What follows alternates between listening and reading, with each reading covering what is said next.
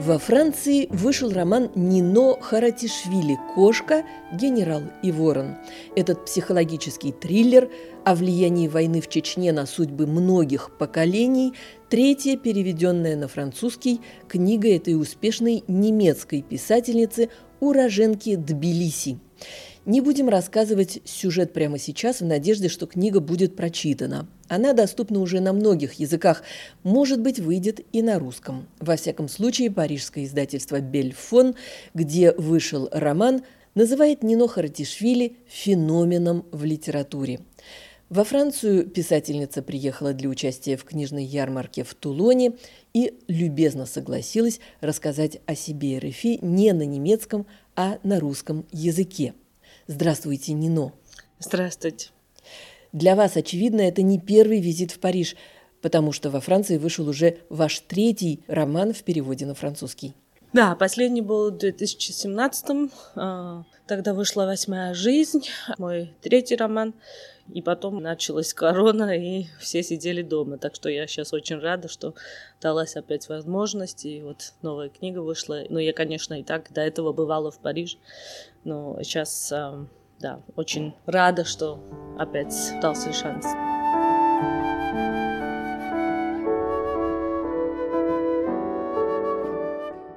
Нино нужно напомнить, что французские читатели познакомились с вами в 2015 году, когда в издательстве «Бюше Шастель» вышел перевод романа «Мой нежный близнец». Книга получила премию независимых издательств Франции. Роман «Восьмая жизнь», как вы напомнили, вышел в 2017 году. Он был переиздан летом этого 2021 года, став одним из бестселлеров минувшего лета. И вот теперь поводом для нашей встречи стала книга «Кошка, генерал и ворон» издательства «Бельфон», 589 страниц во французской версии. Французская критика снова тепло откликается на новый, как она пишет, геополитический эпохальный триллер – Роман рассказывает о том, как солдат, в прошлом московский подросток-лирик, оказывается в ходе Первой Чеченской войны участником убийства девушки-чеченки. Он приходит к абсолютной необходимости искупить вину за это преступление, оставшееся безнаказанным. Во время Чеченской войны вам было 11 лет. Почему у вас, грузинки, возникло желание вернуться к этой теме? Эм, да, я тогда жила в Грузии, в Тбилиси, и вообще-то это как бы, конечно, очень близко, там э, Тбилиси, Грозный, по-моему, 300 километров. Как-то так вышло, что я не очень-то много знала об этой стране. Конечно, я помню, что там э, шла война, все эти кошмарные события и, э, да, в новостях. И беженцы у нас тоже были, я помню. Но я все-таки мало что знала. И эм, эта тема была как бы, да, я прочла, по-моему, 4 или 5 лет тому назад книги Анна Политковской, русская журналистка, мы знаем, помним. Да, Анна Политковская, обозреватель «Новой газеты», много писала о чеченском конфликте. Она была убита в Москве 7 октября 2006 года. Да. И а, она была активисткой и очень, очень много писала об этой кошмарной войне и там у нее много статей, много тем, конечно, очень жуткие, очень э, мало радостные. Но я помню вот одну историю э, про, по-моему, даже не знаю, на русском это офицер, по-моему, да, полковник, да, Буданов. И вот эту историю как-то я не смогла забыть. Вы говорите о бывшем полковнике Юрии Буданове, участники военной операции в Чечне, которую в 2003 году в России осудили на 10 лет колонии за похищение и убийство 18-летней чеченки Эльзы Кунгаевой. Да, ну все, вся эта история, как бы, не знаю, ну, антическая драма какая-то, потому, потому что я даже не могла поверить, что это случилось там, ну, только 20 лет тому назад. Какая-то жуткая сага, очень кровавая. Самое главное, что меня так поразило, была вот эта история, что как бы эти солдаты с э, полковником, они были в Грозном, и они там пережили жуткие военные действия, они все это пережили. И их потом перевели в маленький этот аул, э, деревню, где не происходили боевые действия. И Вот они уже не смогли как бы остановиться. И эта война продолжалась в их фантазии или там даже, может быть, в телах. И этот полковник, ну, он там пил, конечно, и э, эта паранойя росла, росла, росла и переросла потом в эту оргию, чудовищное преступление, вот эту кровавую там ночь. И, по-моему, вот этот аспект меня как-то, потому что я и до этого писала про войну, и, конечно, эта тема как бы для меня тоже как грузинки не очень так далеко, к сожалению. Но а, это как бы мне новую какую-то перспективу показала, я не могла остановиться. Из-за этого я вот начала читать все, что я могла там про Чечню. Потом я и поехала туда в 2000 17-м, да. И, э, Эти следы войны вы их нашли еще в Чечне в 2017 году? Это было очень очень, очень странное э, для меня место. Я очень рада, что я там была. А, но нет, я ничего там не нашла, и это вот самое странное, потому что я, когда туда поехала, я, конечно, знала, что, ну, это все не так уж давно. Было, и я была уверена, что могу об этом там поговорить и что-то увидеть. Но ничего там не было, потому что это как бы, ну, не знаю, э, все построено заново. Там нету никаких следов. И что самое жуткое, что там есть такая официальная версия правды. То, что там, э, конечно, мы все очень рады благодарны Путину и там Кадирову. И про войну мы не разговариваем. Даже в музее «Последняя война», про которую там э, говорят, это Вторая мировая. Но а, жуть... А не Вторая чеченская? Нет. и самое... И жуть в том, что вот когда, конечно, ты там начинаешь разговаривать с людьми, все они в какой-то момент начинают об этой войне разговаривать, потому что их это всех затронуло в какой-то степени. И там как бы вот две правды, официальная и неофициальная. И вот этот страх не свобода и что у них нет этой возможности об этом разговаривать, для меня это было очень жутким ощущением, и потому что ты это все везде чувствуешь. И все как бы, не знаю, построено заново, все как бы для меня это был как бы фейк. Как декорации в театре? Да, как кинодекорация или как там театральная там бутафория, да. А, очень странно было. Но я все равно я очень благодарна, что я вот туда поехала, потому что я вообще-то ожидала найти что-то совсем другое, но нашла тоже очень важную там для меня информацию, все эти ощущения, я бы этого не смогла. Вот то, что вот эта война, какие эти следы оставила, то что они там не хотят показывать, как раз вот это, по-моему, самое главное в какой-то степени. И да, для меня это была очень важная поездка. Нино, у меня проблема с названием вашего последнего романа. Во Франции он называется «Кошка, генерал и ворон». В польском и немецком вариантах упоминание носителя плохих известий ворона, а на самом деле журналиста, выпадает – но проблема и в том, что в названии фигурирует кошка, живущая в Германии грузинская актриса, которой приходится играть роль погибшей чеченки Нуры. Но центральная эта фигура в романе – это чеченка Нура, а может даже и не Нура с ее прервавшейся жизнью и несбывшимися мечтами о путешествиях, а давшая ей надежду на это русская учительница Наталья Ивановна. Женщина, давшая Нуре желание развиваться, желание тянуться к культуре, мировой культуре, не просто русской. Э, да, интересно. В немецком там название там только «Кошка и генерал». Э, французы вот так решили, что и ворона там добавить. Конечно, я согласна, что все эти женщины, ну все они, конечно, важны, все они составляют вот эту историю, но в какой-то степени я, я бы не смогла сфокусироваться только на этих женщин, потому что, конечно, самая главная история вот этот Орлов и, или Малыш и все, что развивается вокруг него. Так что для меня было логичным, чтобы он был э, и в заглавии, да. Нино, мы говорили об учительнице Нуры Наталье Ивановне, но в романе целая галерея женских персонажей. Женщины передают историю семьи своим детям, пытаются формировать их в мировоззрение, э, передавать традиции и духовные ценности. Они буквально структурируют пространство и время этого романа. И так в романе объединяется в единое пространство Центральная Россия, Кавказ, Западная Европа. Вы отводите женщинам особенную роль? Да, не знаю, я э, иногда даже в Германии, когда это пишут, и, конечно, это как бы комплимент, но я очень часто как-то меня это даже волнует или не знаю, ну немножко даже бесит, что всегда там подчеркивается, что я пишу о сильных женщинах.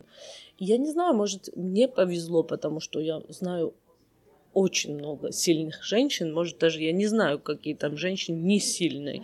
Может, это зависит от того, что я выросла э, в 90-х, и все это, вся эта перестройка, все этот хаос, и все это, все, все, весь этот дурдом женщинам там пришлось э, все это перебороть, им пришлось импровизировать, э, потому что все, что до этого было, рухнуло, и все эти там структуры, и даже вот эти даже гендерные э, и патриархальные, конечно, ну, Грузии, и э, пришлось начать заново, и очень много мужчин, они тоже, конечно, старались, но это они не смогли. Много было травм, войны и насилия, очень многие остались в какой-то степени а, в том времени. А женщины, даже я помню, вот до сих пор это, по-моему, так, что очень много женщин там поехали как мигрантками и начали там работать и деньги высылать, потому что не было там другого э, варианта, и у них были дети, и они или там родители старые, все такое. Э, так что для меня это было как-то всегда нормальным, что женщины борются, женщины сильные в какой-то степени.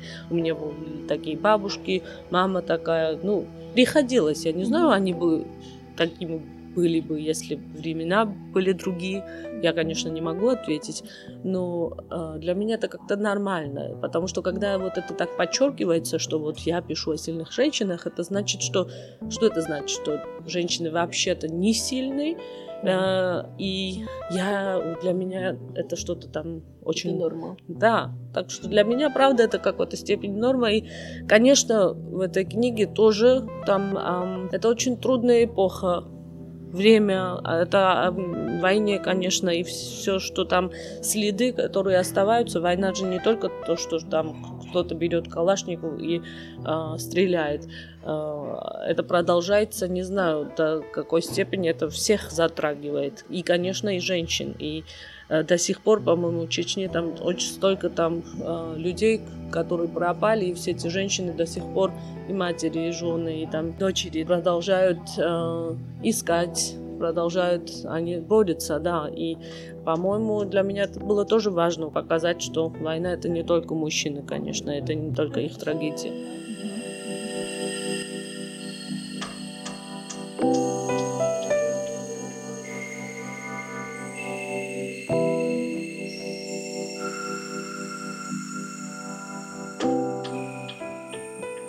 Французские критики, Нино, говоря о вас, упоминают преступления и наказания Достоевского, трагедии Софокла.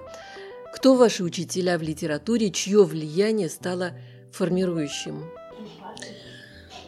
Трудно сказать, потому что я всегда читаю и читала, и, э, как себя помню, э, на разных этапах жизни были разные писатели. Но я выросла, у нас моя бабушка была русскоговорящая, у нас было очень много книг на русском, и она очень любила русскую литературу. Так что, когда я начала, там уже, не знаю, э, до этого, конечно, там, не знаю, э, детскую литературу читала, но э, русские были для меня, правда, очень важны. Достоевский, я очень люблю Чехова, э, даже поэзия, она была, моя бабушка была очень, она там обожала Серебряный век и знала, не знаю, сто стихотворение наизусть. Я, к сожалению, не могу наизусть учить. И, конечно, греки тоже, да, правда, в какой-то степени, потому что я из театра, я э, вообще-то режиссер по профессии, и э, я очень любила, даже ребенком я любила мифологию греческую, и до сих пор, и все эти, конечно, антические драмы до сих пор как бы имеют влияние, потому что мне очень нравится их э, мирозрение, и мне нравится вот этот э, глобальный масштаб мифологии и антической вообще эпохи. Э, ну, конечно, я не, когда я там э, начинаю писать, я, конечно, не думаю конкретно о каком-то авторе, вот преступление, наказание, а, господи, он для меня как бы, не знаю, Бог. Я бы не... Это иллюзорно, чтобы вот я сейчас сяду и буду писать, как он. Это, конечно, никогда не случится. Но в какой-то степени, конечно, и в Германии часто упоминали это э, произведение. конечно, то, что упомянули там Достоевского, это очень э, меня радует, но это не дело во мне. По-моему, это просто тема. Э, потому что и моя книга в какой-то степени... Э, затрагивает эту тему, тему вины, угрызения там совести и, эм, и да, наказанием или э, в этом варианте, в этом случае э, того, что там нету, как раз таки нету этого наказания, и никто не наказывает ни какой-то там и не Бог, и не э, страна, и знание как-то об этом, что ты виновен, и ты в какой-то степени даже хочешь, чтобы тебя наказали, но тебя не наказывают. И что это с тобой как бы делает, как бы это тебя формирует, и это для меня как бы центральная тема в, в этом романе. Сложность искупить свою вину? Да, сложность искупить свою вину. Вы сейчас лучше меня это сказали в одной фразе.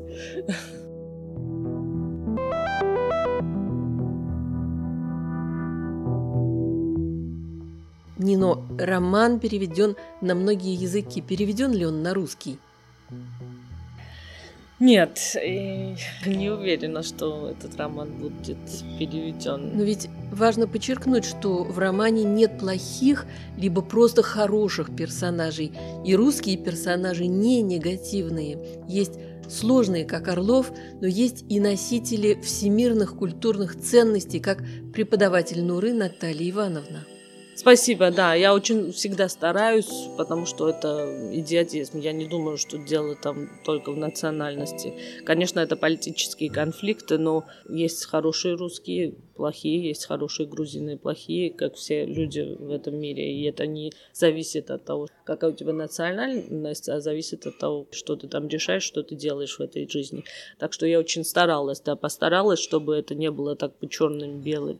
Но э, я очень радуюсь, что вот этот роман нет, но э, роман, мой третий роман, который вышел до этого, вот «Восьмая жизнь», сейчас они переводят на русском. Издание «Аста», большое русское издание. Я очень как-то и удивилась, и, правда, очень обрадовалась. И это история одной грузинской семьи. Там весь 20 век, и, ну, конечно, Советский Союз. И э, начинается, до революции начинается и заканчивается в 2014. И а, там весь этот век и очень много там происходит и в России, и в Грузии, и все такое. Ну, история одной семьи, грузинской семьи, да. И э, я очень обрадовалась, когда я услышала, потому что я тоже как-то была уверена, это политический роман в какой-то степени. И э, мне очень-очень будет интересно, когда это выйдет на русском. Я, ну, я язык очень люблю, так что э, и, из-за этого я радуюсь. Но этот роман, не знаю, я как-то сомневаюсь.